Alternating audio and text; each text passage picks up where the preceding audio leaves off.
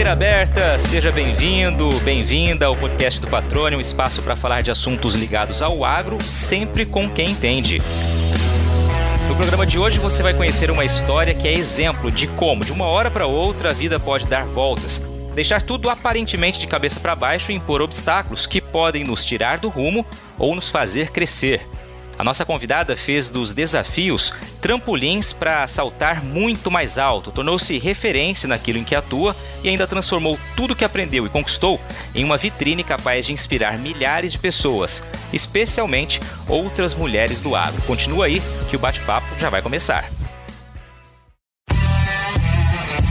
Ela diz ter três paixões profissionais: ser produtora rural, comunicadora com formação em jornalismo e coach com foco no desenvolvimento pessoal e profissional de pessoas do campo. Com o tempo, esses três elementos se fundiram e se transformaram na base para uma série de projetos que valorizam o mundo rural e fortalecem a voz da mulher do agro. Olha que legal. Adriane Steinmetz, que prazer poder contar com a sua companhia aqui no podcast para que você possa dividir com a gente um pouquinho da tua história, que é bastante inspiradora. Obrigado por ter aceitado esse convite. Eu fico muito feliz mesmo de poder dividir aqui com o nosso público, né, um pouquinho de toda a trajetória que você vem escrevendo, né, na tua vida, no agronegócio e como eu mencionei ali anteriormente, inspirando especialmente outras mulheres do agro. Tudo bem? Olá, Patrone. Eu que agradeço o convite por estar aqui compartilhando um pouquinho da minha história. E eu falo que toda vez que eu conto a minha história, né, eu também acabo relembrando e me motivando, né, também. Então, estou muito feliz com esse convite de estar compartilhando um pouquinho mais para quem talvez já conhece ou quem ainda não conhece essa minha trajetória. Legal quando você fala, né, de relembrar a sua história e acabar se motivando de novo, né? Quando a gente é, relembra o que a gente fez e volta a se motivar, é sinal de que a gente fez de um jeito certo e de que de fato foi muito emblemático, né? Você é filha e neto de gaúchos que migraram num determinado momento para Goiás para tocar a agricultura e ali você começa, né, a, toda essa trajetória ali que hoje certamente é uma trajetória de sucesso, né? goiana, né, mais filha e neta de gaúchos, nós temos um termo que nós falamos que é goianuxa, porque nasci em Goiás, mas as tradições gaúchas prevalecem, o churrasco, o chimarrão, misturou tudo um pouco. Meus avós, né, juntamente com os meus pais, é, saíram do Rio Grande do Sul, buscando melhores condições, buscando começar na agricultura, aquela época que estava tudo bem começando em Goiás, foi em 79, aí, década de 80. Então, eles vieram foram um dos pioneiros do, do cultivo de soja na região de Mineiros, do sudoeste goiano, que é onde né, estamos lá há mais de 40 anos já, na mesma propriedade onde eles começaram, só que bem diferente, né? Então acho que isso é algo que eu trago aí de família já dentro de mim, a questão da determinação, do não conformismo, de buscar sempre tá indo em busca dos sonhos. É interessante quando você fala, né, da determinação e de como era difícil naquela época. Hoje a gente encontra muitas barreiras, muitas dificuldades,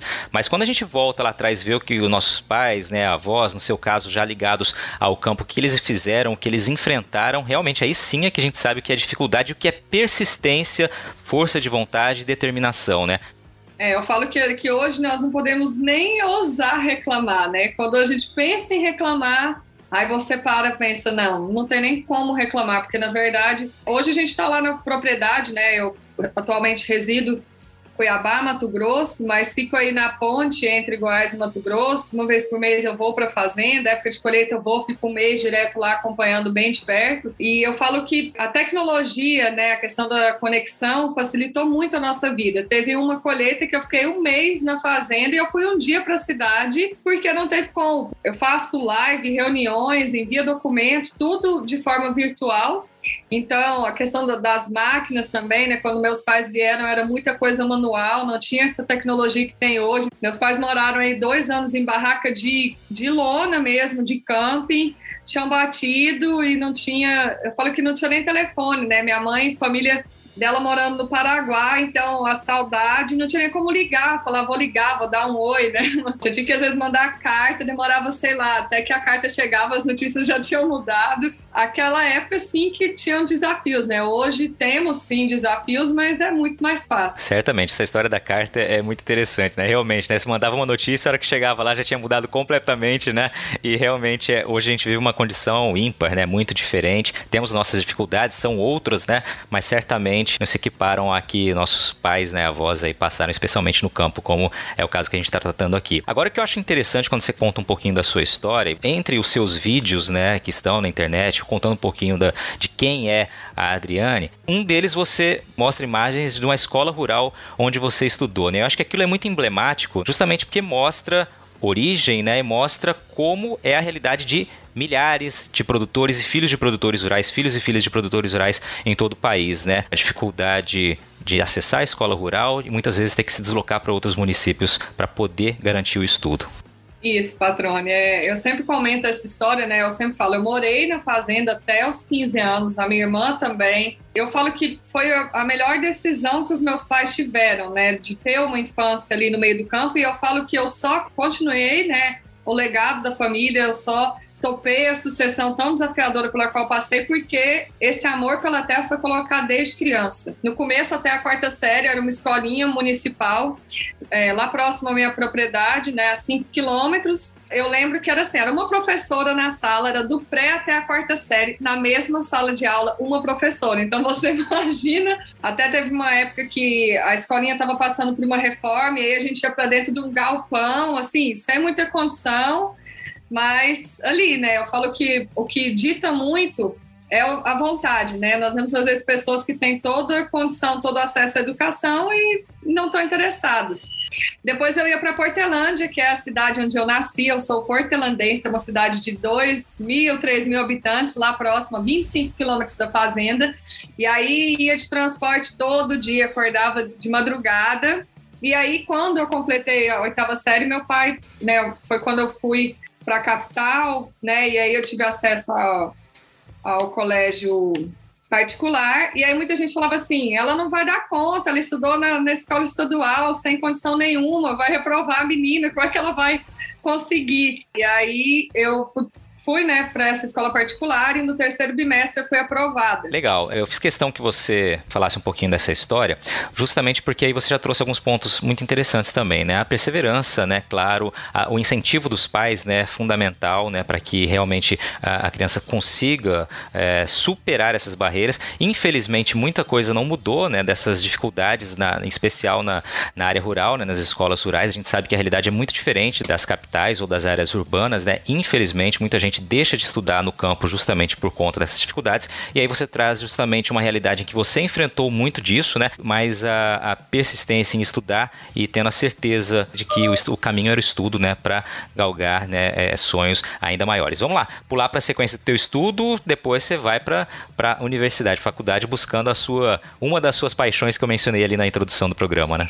Isso, né? Todo mundo às vezes pensa que eu fiz alguma graduação dentro da, de alguma das áreas aí das agrárias, mas não, não tem nada a ver. Escolhi fazer jornalismo. Hoje eu entendo que tem um propósito, existe um porquê. Na verdade, meus pais também é, sempre nos deixaram à vontade, né?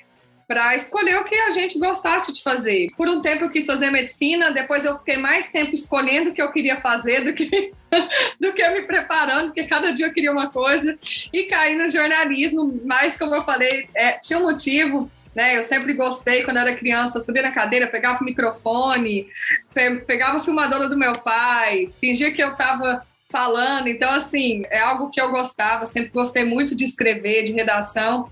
E aí, como meus pais nos deixaram, tanto eu quanto a minha irmã à vontade, minha irmã, né, acabou também, não foi para essa parte da agricultura, ela foi para o direito. E eu acabei escolhendo jornalismo. Nós víamos o quanto era sofrido e os desafios que meus pais passaram. Então nós queríamos buscar uma realidade diferente para nossa vida, né? E eu ainda conto que eu falava assim, eu vou escolher um curso que não existe a menor possibilidade de voltar para Mineiros. Pois é, interessante, né, você destacar isso porque hoje a comunicação, né, a gente vai falar disso mais à frente, né, ela é essencial para a atividade é, rural, né, para o campo, para o nosso agronegócio. Toda propriedade tem que se comunicar de alguma forma, né, justamente porque é um momento diferente de anos atrás, como você disse, né? Optou pelo jornalismo imaginando que estaria distante do campo. Só que não foi assim, né? E você vai a, a, logo falar sobre isso. Depois de formada, você começou a trabalhar na área e de repente, por um evento triste na tua, na tua família, as coisas começam a mudar. Isso, eu me formei, né? Eu estava atuando já por quatro anos dentro da parte de voltado para a questão de assessoria de imprensa. E aí foi quando, é, em novembro de 2014, meu pai faleceu inesperadamente, né? Ele foi vítima de um infarto fulminante. Estava saudável, estava bem, não esperávamos. E aí foi quando eu falo que minha vida deu dois grandes giros de 360 graus, e esse foi o primeiro deles. Quando aconteceu isso, eu inclusive estava de férias na fazenda, e eu sempre conto que eu nem voltei para buscar né, a minha mudança. A minha irmã já, já estava né, com meu pai há 10 anos, ela voltou quando, quando eles passaram por uma crise em 2004, mas ela achou que, que ia ser só um tempo, mas acabou ficando. É, ela ficava mais na parte da gestão. E aí, naquele momento, ela falou: Não, Adriane, eu, eu continuo junto com a nossa mãe, mas eu preciso que você volte para ajudar. E aí é que eu falo que aquele amor que foi colocado desde criança, de ter morado na fazenda, estava adormecido ali dentro, por mais que eu escolhi algo falando que eu não queria né, ir para aquela área, foi o que me fez voltar, né? A questão também da família, que era algo muito importante para mim. Então eu nem pensei do dia para noite. Eu mudei de profissão, mudei de cidade, mudei, larguei tudo para trás para ir para agricultura, né? E aí foi quando começaram mesmo os desafios dessa fase. Pois é, é um fato marcante, né? E que, claro, virou um ponto de referência na tua história para que você também é, incentive né, outras pessoas, né? É, justamente quando a gente fala em sucessão familiar, a gente sabe que é um assunto ainda delicado, muito difícil de colocar na prática em muitas propriedades, né? E quando ela não planejada, ela se torna exatamente muito desafiadora, né? Numa situação como a de vocês, os desafios eram ainda maiores porque a gente está tratando de três mulheres, né? Numa atividade que é um ambiente marcado pela presença dos homens. Como é que foi isso na vida de vocês? Eu falo que, que a sucessão não planejada, às vezes, é uma forma dos pais tentarem proteger né, os filhos, que eu entendo que era o caso do meu pai, ah, deixa ela lá na vida dela, né? Ela tá seguindo a carreira dela, tá feliz, não, não vou trazê-la para cá, para dentro né, dessa atividade, às vezes tão desafiadora mas na verdade acaba sendo pior, né? Porque quando acontece como essa situação, você cai de paraquedas do dia para a noite e você tem que dar um jeito de fazer as coisas continuarem. É, tinha sim esse desafio de ser mulher num ambiente que era assim predominantemente masculino. Do dia para a noite saiu a figura né, do líder que era o meu pai na propriedade, que lógico tinha minha mãe ali ao lado dele, mas mais nos bastidores mas para assumir totalmente assim a minha irmã e eu, né? Então eram colaboradores na maioria homens, mais velhos, com muito mais conhecimento. Então a questão de exercer a liderança para mim nesse ambiente, não com todos, né? Com alguns era era algo bem desafiador, né, de, de conseguir ter a confiança, de conseguir fazer uma boa liderança, principalmente porque já tinha uma cultura implementada, então para mudar essa cultura também foi bem difícil a questão de, da, do próprio trabalho em família, né? Porque apesar de serem três mulheres, né, de nós nos darmos muito bem, eu morava em Goiânia, minha irmã morava em Mineiros, minha mãe na fazenda, e de repente a gente foi morar todas juntas, trabalhar juntas, com perfis totalmente diferentes. A questão também de, de não ter, talvez, é, o, conhecimento que eu tenho hoje de, da inteligência emocional para lidar com os desafios, como a sucessão não foi planejada, então muitas questões familiares que não tinham sido resolvidas entre o meu pai e o meu avô também, e aí vem todas essas questões à tona também. Meu avô também já tinha falecido, mas aí tem a questão dos herdeiros, né? E é toda aquela coisa que não foi bem organizada. Eu falo assim que nós tivemos muitas pessoas que foram peças fundamentais ao nosso lado, como o nosso gerente, que estava com meu pai já há muitos anos, continua conosco. Eu falo que ele é como se fosse um irmão nosso, que é o Mauro, que nos deu muita segurança. Então a gente está junto aí já quase 20 anos. Nosso fornecedor, que sempre acreditou muito é, e realmente deu a mão. Então, pessoas assim foram fundamentais, mas da mesma forma tinham aquelas que não chegavam diretamente até nós, mas nós sabíamos. Eu sempre conto um episódio que quando meu pai faleceu, ele tinha plantado a soja, né? Foi em novembro, ele tinha plantado em outubro, então a soja estava verdinha, crescida. E o que a gente ouvia que se falavam, né, muitos vizinhos, era assim: não sei nem se elas vão colher essa soja que está aí na lavoura. Quem dirá plantar a safrinha? O sonho do meu pai era fechar uma média de produtividade naquela época de 60 sacas por hectare, de média geral. E todo ano ele colhia 59, 57, 58 e ficava na trave. Parece que o 60 era uma coisa que né? Sempre era chuva, era doença, alguma coisa acontecia que que ele não conseguia. E nesse ano, onde falaram isso, a gente bateu o recorde de 65 sacas por hectare, que foi como um prêmio para ele mesmo e, e para mostrar né, a nossa capacidade. E desde então a gente vem ano após ano batendo recorde de produtividade e eu falo que o respeito e a credibilidade vieram como consequência desse resultado. Eu sempre conto isso, que não adianta falarem que você não é capaz ou você tentar provar que é. O que vai mostrar são os seus resultados. Legal. E aí vocês decidem realmente, olha, somos capazes, vamos continuar aqui, vamos tocar, esse é o negócio, né? Esse é o nosso negócio. A gente vai tocar com as nossas decisões, mas é claro que era preciso mais do que vontade, né? Vocês tinham que buscar conhecimento técnico, né? E você trilhou esse caminho também. É, nesse momento, né, um dos desafios era a falta de conhecimento. E aí eu precisei correr atrás. E aí foi quando nós buscamos um curso técnico em agronegócio pelo Senar de Rio Verde, Goiás. Dois anos aí ficamos aí na, na estrada a cada 15 dias, nos finais de semana, fazendo curso. E um outro conhecimento que eu falo que é muito importante são com as pessoas que estão à nossa volta, né? Então, aqueles colaboradores que às vezes não tinham o estudo que eu tive, mas tinham muito mais conhecimento na prática, eu sempre buscava aprender, então eu sempre estava perguntando, e eu falo que isso é um ponto que eu acho que é fundamental, que eu sempre levo para as pessoas, que é ter humildade, né? E vulnerabilidade. Então, eu ia andar nas lavouras assim, ou com os colaboradores, ou com os, com os engenheiros agrônomos, técnicos, com os profissionais, e eu falava: Ó, oh, eu vou perguntar, e às vezes você pode rir, achar que minha pergunta é boba, mas eu não sei, eu só vou saber se eu perguntar. E até hoje eu sou assim, né? Eu ia em dia de campo, eu perguntava, e eu via muitas mulheres às vezes, ah, eu não vou perguntar, porque o que, que vão achar que eu não sei? E eu falo, gente, mas se você não perguntar, o que, que adianta você fingir que sabe e não saber?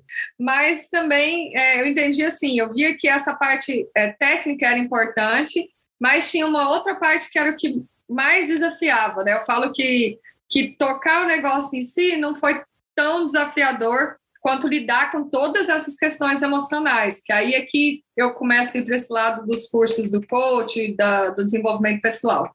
Hoje, qual é a realidade da propriedade de vocês? Vocês produzem soja, milho, né? Qual a área aproximada e quantos colaboradores você, sua irmã e sua mãe comandam? Nós plantamos uma área de 950 hectares na safra soja, no milho safrinha, e hoje nós estamos assim, direto, são cinco colaboradores fixos, mas aí na época de safra e safrinha, né, chega com toda a equipe de escoamento de produção, né, do pessoal que faz, que escoa a produção, chega aí em torno de 20.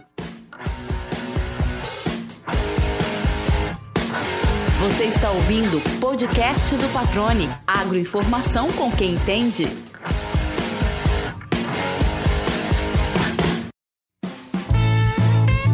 Antes de seguir nosso bate-papo, eu tenho a alegria de anunciar aqui para você os primeiros parceiros do podcast do Patrone pessoal que acredita nesse projeto e está nos apoiando para a gente seguir com o trabalho. E olha, é seguir chique, viu? Se você quer ficar bem na foto, seja no campo ou na cidade, tem que conhecer os produtos da Ipismo Rural Store. Uma nova marca no mundo equestre e rural focada em vestir bem o homem e a mulher do agro com estilo atualizado. Pensa numas roupas bonitas. Tem camisa de manga longa, manga curta, camisa polo, camiseta, calça, bermuda, tudo com uma pegada moderna, qualidade excelente e caimento perfeito. Se você ainda não conhece, não demora não, viu? Corre lá no Instagram e digita Hipismo e Rural Store. Aí você dá uma olhada nas opções e já manda uma mensagem lá para eles para receber aquele atendimento personalizado. Tenho certeza que você vai curtir, viu? Aproveita para já começar a seguir o perfil deles no Instagram para ficar sempre por dentro das novidades e lançamentos. Hipismo e Rural Store de Cuiabá para todo o Brasil. É isso aí, gente. Daqui a pouquinho eu falo do nosso segundo parceiro. Agora a gente volta para a entrevista. Vamos para outra parte da sua história, né? Claro que é tudo associado e tudo acaba sendo uma consequência, mas você pontuou ali que é justamente a história do coach, né? Como que o coach entra na sua vida, qual o papel, né, a importância desse conhecimento de desenvolvimento pessoal para a vida da Adriane? Quando eu busquei, como eu falei, esse conhecimento técnico, ele me ajudou uma parte, mas assim, existia uma parte que ainda não estava bem resolvida, que era essa questão da liderança, que eu não, não conseguia exercer uma boa liderança no começo, a questão dos relacionamentos familiares familiares, é, de trabalhar em família. Existiam muitos conflitos interiores dentro de mim. E aí foi quando eu fui buscar, né? Comecei através de um curso é, na área de inteligência emocional, o método CIS, do Paulo Vieira. É, e lá eu me apaixonei por essa área, comecei a fazer curso na área do coaching, master coach e fui, né, como uma busca para mim, não pensava nem trabalhar com isso, mas eu fui ficando apaixonada por essa área. E aí eu falei, ah, bom, né, isso está me gerando tanto resultado, tanta transformação, por que, que eu não compartilho isso com outras pessoas que às vezes também estão passando por isso? E aí foi quando eu comecei a levar esse conhecimento, tanto em atendimentos individuais, em realizando, ministrando cursos, treinamentos, e aí um empresário do, do agronegócio lá de Mineiros me convidou para palestrar num dia de campo, né? E foi bem uma quebra de paradigmas. Eu nunca esqueço, minha primeira palestra foi num dia de campo, e normalmente os dias de campo eles levavam sempre palestra técnica, produtividade, não sei o quê, e de repente chega a Adriane para falar sobre inteligência emocional para 200 pessoas, e era assim: era os amigos do meu pai e eu olhava e pensava, e aquele, e eu falo porque meu pai, né, era assim, gaúcho, mais sistemático, e eu falei, meu Deus, o que é que eu vou chegar lá e vou falar para esse pessoal? E foi assim, incrível o feedback assim que eu tive depois, porque foi algo inusitado, que mexeu muito com eles, que eles não estavam acostumados a ouvir. E aí você se coloca, né? Você é agrocoach, né? O que que faz o agrocoach? Resumidamente, o trabalho do coach ele é identificar onde, como está a sua vida hoje, aonde você deseja chegar, né? Não só na vida profissional, mas na vida pessoal e nas áreas da sua vida, traçar metas e planos de ação para alcançar aquele objetivo, eliminando aquilo que está te impedindo, eliminando aqueles seus bloqueios emocionais, as suas travas emocionais.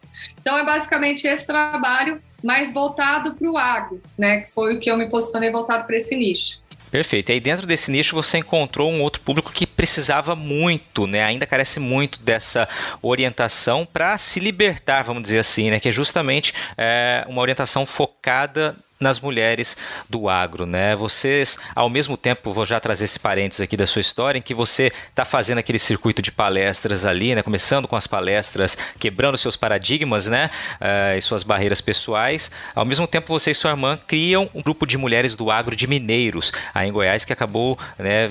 Pontuando um movimento que se espalhou pelo Brasil, né? Felizmente hoje tem em várias regiões do país, né, grupos de mulheres é, do agro. Queria que você falasse um pouquinho desses dois pontos. Eu comecei a levar esse conhecimento e eu acredito até que pela minha vivência, né? Na verdade, é, eu me posicionei para levar esse conhecimento para o agro. Na época eu pensava assim, nossa, mas essas multinacionais já devem estar super adiantadas, já deve ter um monte de gente falando sobre isso.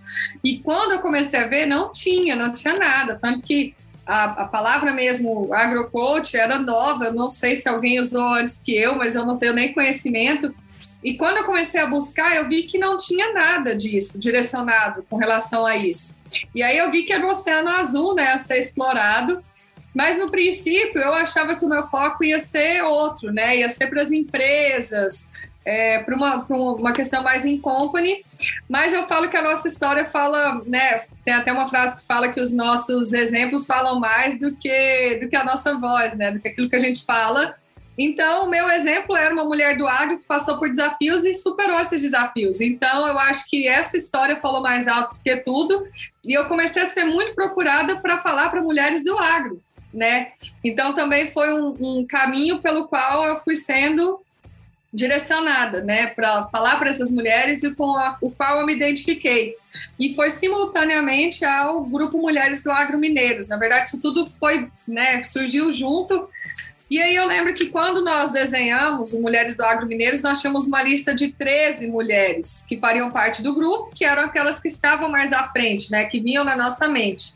E quando a gente criou o grupo, é, esse número passou de 100, porque na verdade o universo era muito maior. Eram as universitárias, eram as engenheiras agrônomas, ou tecnistas, veterinárias, a mulher que estava lá na revenda, a esposa, a filha. Então era um universo gigantesco. A intenção inicial era troca de experiências, porque os homens muitas vezes tinham os dias de campo, os eventos, se encontravam nas empresas para trocar experiências e nós não.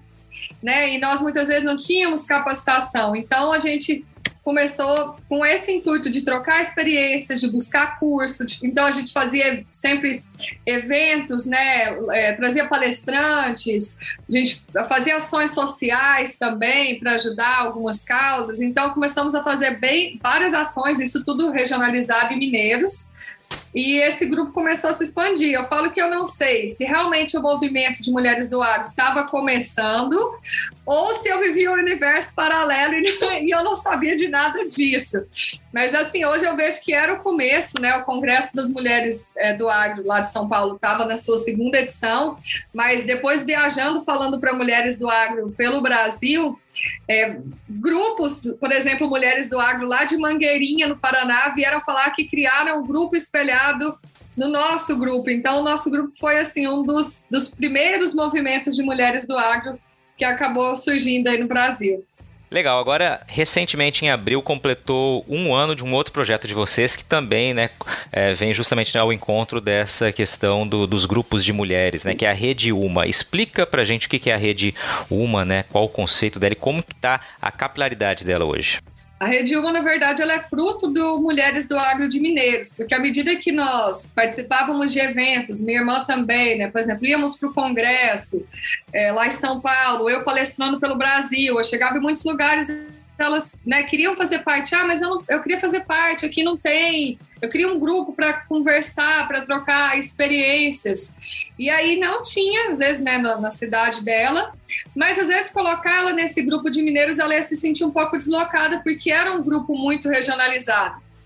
E aí foi quando a gente pensou, identificou a necessidade de criar algo ainda maior a nível nacional. E foi quando surgiu a ideia da Rede Uma, e o foco é exatamente conectar né, esses grupos. Nós temos aí grupos espalhados pelo Brasil todo, mas a gente não tinha um ponto de união entre todos esses grupos. Então a rede vem para unir e para a gente ganhar força, ganhar voz né, através dessa união. E tem como pilares também, além da união, a capacitação profissional e desenvolvimento pessoal e as questões sociais. Então, dentro do nosso portal Uma por Todas, nós temos aí é, para fazer parte né, da rede uma não, não tem mensalidade, nem anuidade, nada disso, é gratuito. Você só vai lá, coloca seus dados, se faz parte do, da adesão.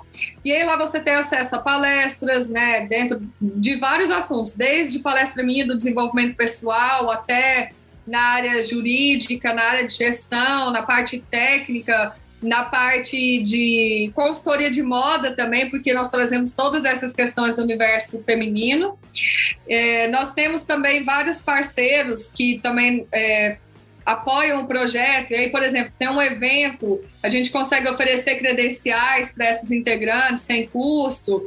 É, consegue mesmo levar benefícios né, para essas parceiras, para esses grupos. Realizamos encontros online, e várias outras ações aí, tudo visando esses três pilares. E aí hoje nós já contamos, é, além de vários grupos no Brasil, nós já temos integrantes aí em outros seis países que fazem parte dessa rede. Nós temos também uma série aí que se chama Mulheres que Inspiram. Toda sexta-feira a gente conta a história de alguma mulher, então de produtora de maçã, produtora de uvas, né, para vinho, de todas as culturas, né? Culturas às vezes que também não são muito conhecidas, a gente traz essas histórias e compartilha e acaba sendo mesmo um, um elo de, de fortalecimento entre todas essas mulheres.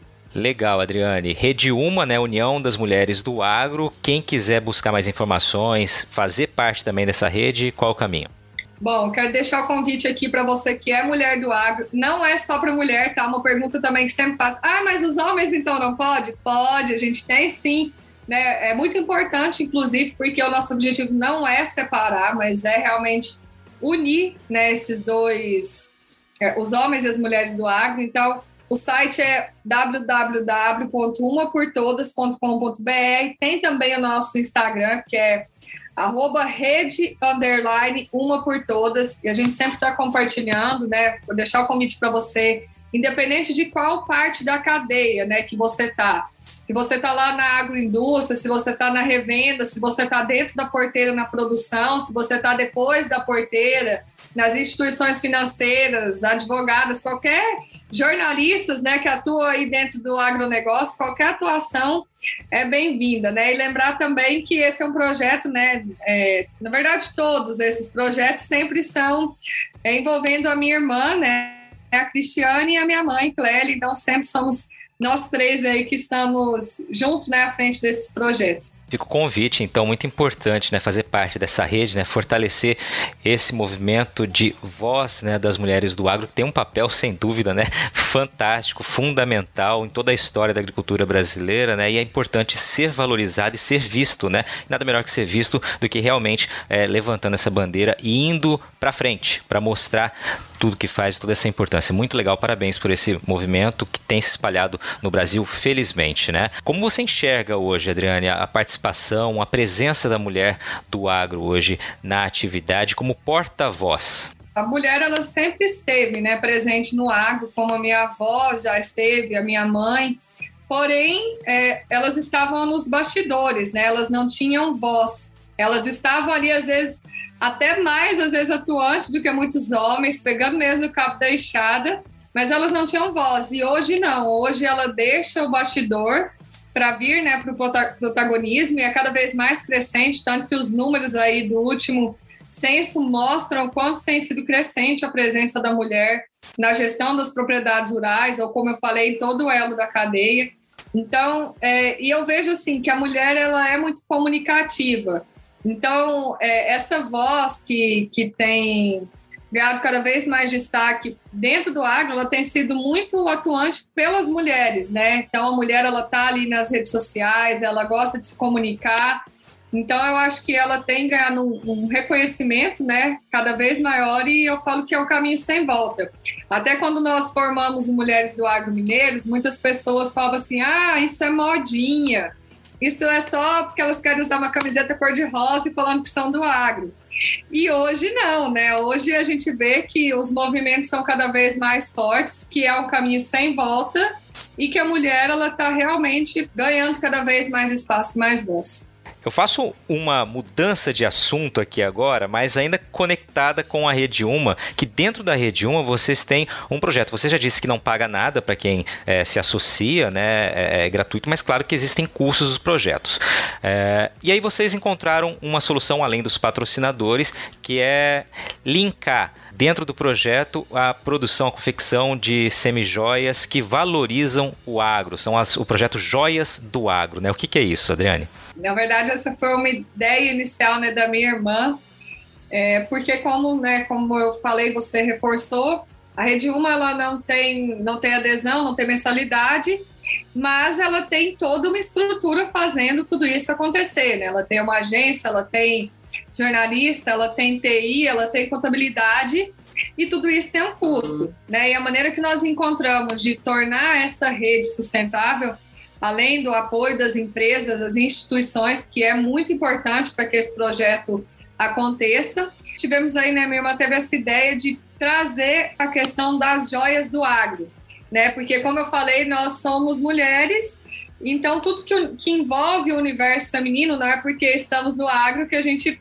precisa perder essa feminilidade, né? Perder é, características que são essencialmente femininas. Foi quando nós tivemos aí essa ideia de criar uma linha de semijoias do agro e lançando aí várias culturas, né? Tanto o último lançamento nosso foi aí a semijoia do milho, é, tivemos a, a, o colar da soja, da cana de açúcar, da pecuária, tivemos aí também a, a planta, então tivemos já várias peças, já estamos aí com, com outras que é segredo, não posso dar spoiler aqui, mas tem muita coisa pronta já vindo por aí e que caiu no gosto mesmo, assim, da, de, né, de todos.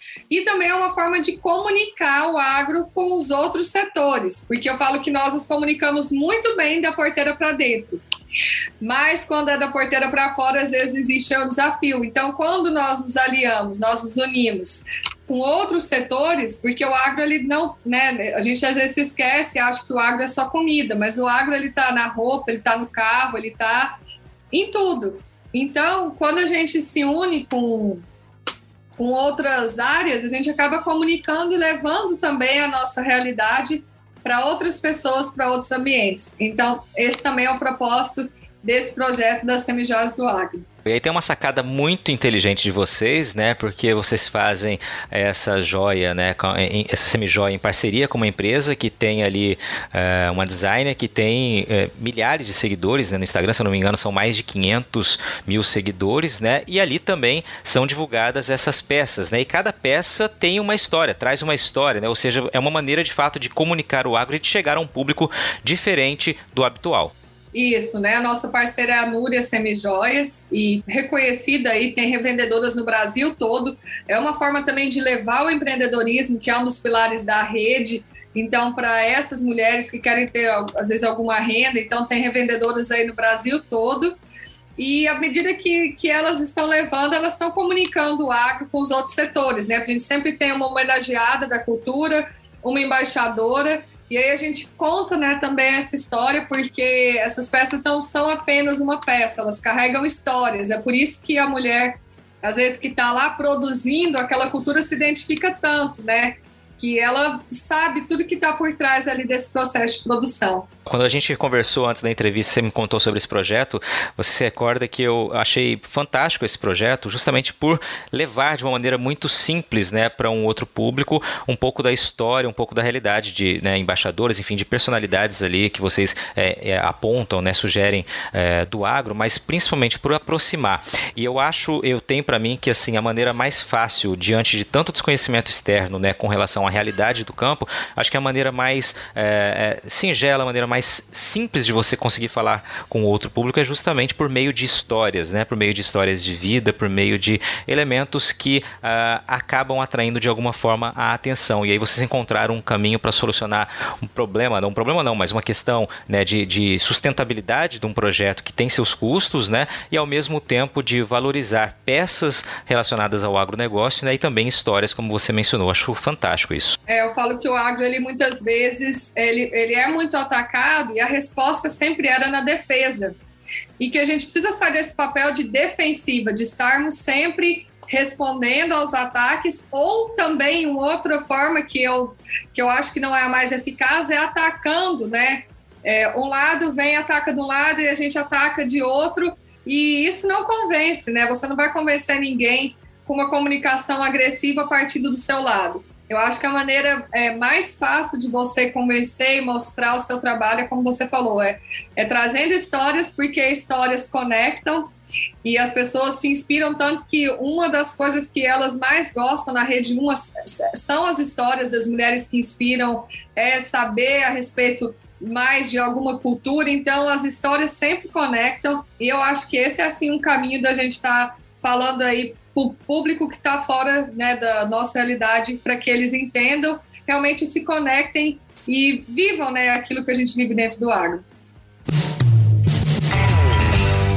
Você sabe que estar bem informado é uma condição básica para todo mundo que quer ter sucesso no que faz, né? Na era da fake news, então, é fundamental saber onde encontrar conteúdo com qualidade e principalmente credibilidade. E é comprometido com você que o portal Leia Agora montou uma estrutura robusta, com uma equipe experiente que faz jornalismo com responsabilidade e de um jeito muito dinâmico. Com a proposta de inovar e fazer diferente, o portal se tornou a primeira multiplataforma com conteúdo online e audiovisual aqui em Mato Grosso. Olha que legal! Lá você fica sabendo tudo sobre política, esporte, cultura, entretenimento e também sobre agronegócio. Para acessar esse conteúdo no site ou nas redes sociais, é só digitar leiagora.com.br. Você já está exercendo aqui nesse ponto da entrevista o seu papel de comunicadora, né? Justamente trazendo ali a tua paixão é, conectada com o que você aprendeu na, no, nos cursos de coach, né? E passou a levar para outras pessoas e, claro, tudo baseado né, numa história relacionada ao agronegócio. E aí você se tornou também apresentadora de um programa agro, que é o Agro Agora, aliás, o pessoal do, do Portal Lei Agora, parceiro aqui do podcast, deixa um abraço para todo mundo lá. E eu queria que você contasse um pouquinho dessa experiência né? Como é que tá é, estar à frente da tela, né? Levando para o público informação com esse conhecimento que você tem também do lado de dentro da porteira. Esse foi um convite que me deixou muito feliz, porque na verdade eu falo que o jornalismo é, é uma paixão e que ele ficou de uma certa forma adormecido, né? Ele nunca foi é, desprezado porque a comunicação ela está em qualquer em qualquer ato né, que a gente realize, nós estamos nos comunicando. E tanto dentro das palestras, né, dentro dos treinamentos, dos cursos que eu ministro sempre, esses projetos é uma forma de me comunicar. Mas foi uma oportunidade de realmente exercer, né, de ir aí para trás das para frente das câmeras, quer dizer, né, para colocar o jornalismo realmente em prática novamente.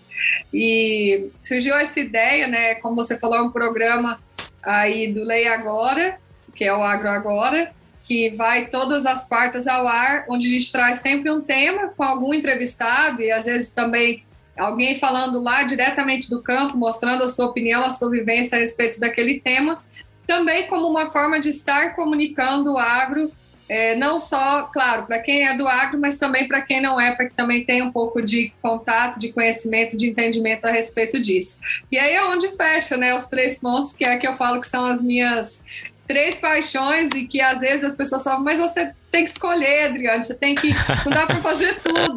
E eu falo que não tem, hoje eu vejo que não tem como, né? Tá tudo conectado aí essa parte do, do jornalismo, a parte do, do coach, né, que hoje eu levo aí através de cursos, de, de palestras, né, da Jornada Florescer também, que é um projeto meu voltado para as mulheres do agro, e da comunicação, né, como influenciadora também eu uso hoje esse meu meu papel de comunicadora também nas minhas redes sociais, como influenciadora digital dentro do agro. Então, é, no final, eu falo que estava tudo escrito, né? É aí que, que esse jornalismo não foi à toa, a minha volta para o agro não foi à toa e tudo se conecta aí no final. Muito legal a tua história, justamente por entender que ela é uma consequência de fatos e de ações, né, que acabam é, se convergindo ali na frente, né, e unindo as suas três paixões aí. E falando no seu programa, no Agro Agora, né, recentemente você fez uma entrevista com o Chico Graziano, em que ele comentou sobre a importância, né, justamente de fazer o que está fazendo, que é o campo usar a própria voz para se comunicar, ou seja, o campo ser porta-voz de si mesmo, né? É, o Chico, ele. Eu falo que ele é um dos grandes influenciadores né, que nós temos e comunicadores hoje que, que tem esse papel fundamental de comunicar, de informar, de desmistificar o agro aí como um todo, mas que, como ele mesmo né, colocou no programa, nós que estamos lá dentro da porteira, todos nós temos esse papel. Né? Esse não é um papel só dos veículos de comunicação ou dos profissionais de comunicação e, e, quando eu falo né, que eu sou influenciadora, é exatamente mostrando o que acontece lá dentro da porteira. Porque quem está fora, às vezes, tem uma verdade, mas se eu não mostrar a minha verdade, como eu falei, se eu ficar aí só no, na defesa, né, acaba que a gente perde muito é, esse, esse poder que está na nossa mão, que é realmente de influenciar e de mostrar. Então, é, isso também foi algo que veio como consequência na minha vida. E lógico, eu sou jornalista, mas a comunicação é uma habilidade que nasce com todos nós, né? Todos nós nascemos sem falar e a gente desenvolve essa habilidade. Então, hoje em dia, com o celular na mão, você consegue se comunicar com o mundo. Mas hoje eu vejo que, que o produtor, que a produtora, que está lá no campo, tem entendido a importância desse papel e deixar o convite, né? Como o próprio Chico deixou, para quem não tem feito é, uso disso, entender que esse é um papel, sim, que defender o agro é um papel seu que depende de você, que cada um tem que fazer a sua parte, né? A gente não pode delegar esse papel tão importante para outra pessoa. É o seu trabalho, é o seu propósito. E quando você mostra, né, ali a sua a sua vivência, às vezes você pode estar mudando a opinião de uma pessoa, né? Mas se cada um de nós mudar a opinião de uma pessoa, isso aí já vai, quando a gente une tudo isso, vai fazer uma grande diferença aí no nosso cenário. Exatamente, você disse tudo, né? Para você comunicar o que você faz, você enquanto produtor rural, você que está no campo, você não precisa evidentemente ser jornalista. Hoje existem inúmeras ferramentas, as redes sociais, né? Elas têm um alcance gigantesco e a gente vive um momento em que durante a pandemia foi muito necessário que todo mundo aprendesse a se comunicar, né? E perdesse aquela timidez, aquela vergonha de falar, por exemplo, com o celular, né? Ou seja, falar para a câmera do celular, se comunicar dessa maneira remota, né? Todo mundo passou por essa adaptação e acho que pode ser um, um start aí, né? Ou seja, um trampolim para que outros produtores, outras produtoras também façam uso dessa ferramenta e desse aprendizado durante a pandemia, né? Justamente para colocar a sua voz, né? E fazer valer essa imagem de dentro da porteira com a propriedade de quem conhece o que está fazendo, né, Adriane? Exatamente, deixar reforçar esse convite para que que vocês, né, façam realmente uso dessa voz que a gente comunique o agro da maneira que ele verdadeiramente é, para que ele seja aí reconhecido com o devido é, merecimento, né? Então, o primeiro passo é você entender a relevância que esse trabalho seu, né, de plantar, de colher, tem no mundo, tem na economia do nosso país, no cenário mundial como um todo, e levar isso, né, comunicar isso para todas as pessoas.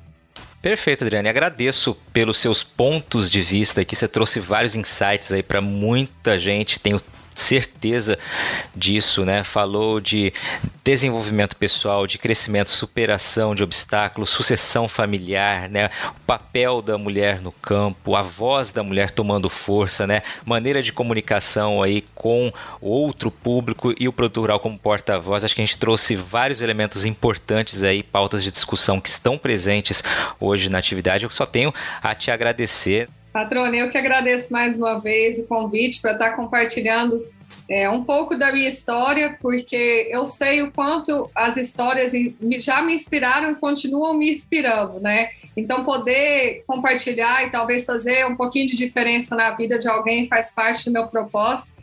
Eu espero ter alcançado esse objetivo. Quero deixar o convite mais uma vez para que todos se juntem aí à Rede Uma, Acessem o site, acessem o Instagram, me sigam também nas redes sociais. Eu compartilho muito conhecimento nessa parte do desenvolvimento pessoal, compartilho meu dia a dia no campo. Então, gosto de estar lá em conexão com vocês, deixar esse convite também e deixar mesmo o meu agradecimento. E vou finalizar aqui com uma frase minha que diz muito sobre a minha história e diz muito sobre o que eu levo para as pessoas. Que ela diz o seguinte: não duvide do seu destino e nem tenha medo dele. Muito obrigada mais uma vez. E aí, gostou do bate-papo? Então dá aquela força e compartilhe essa entrevista com os seus contatos. E olha, aproveita para mandar aquele feedback dizendo o que você está achando do podcast do Patrone. Pode criticar, elogiar, sugerir temas e pessoas para dividir boas histórias aqui nos próximos episódios. É só enviar uma mensagem lá no Instagram para @luispatrone que a gente troca uma ideia, viu? Então, gente, sucesso da porteira para dentro, força e fé da porteira para fora e vamos que vamos. Você ouviu o podcast do Patrone. Agroinformação com quem entende.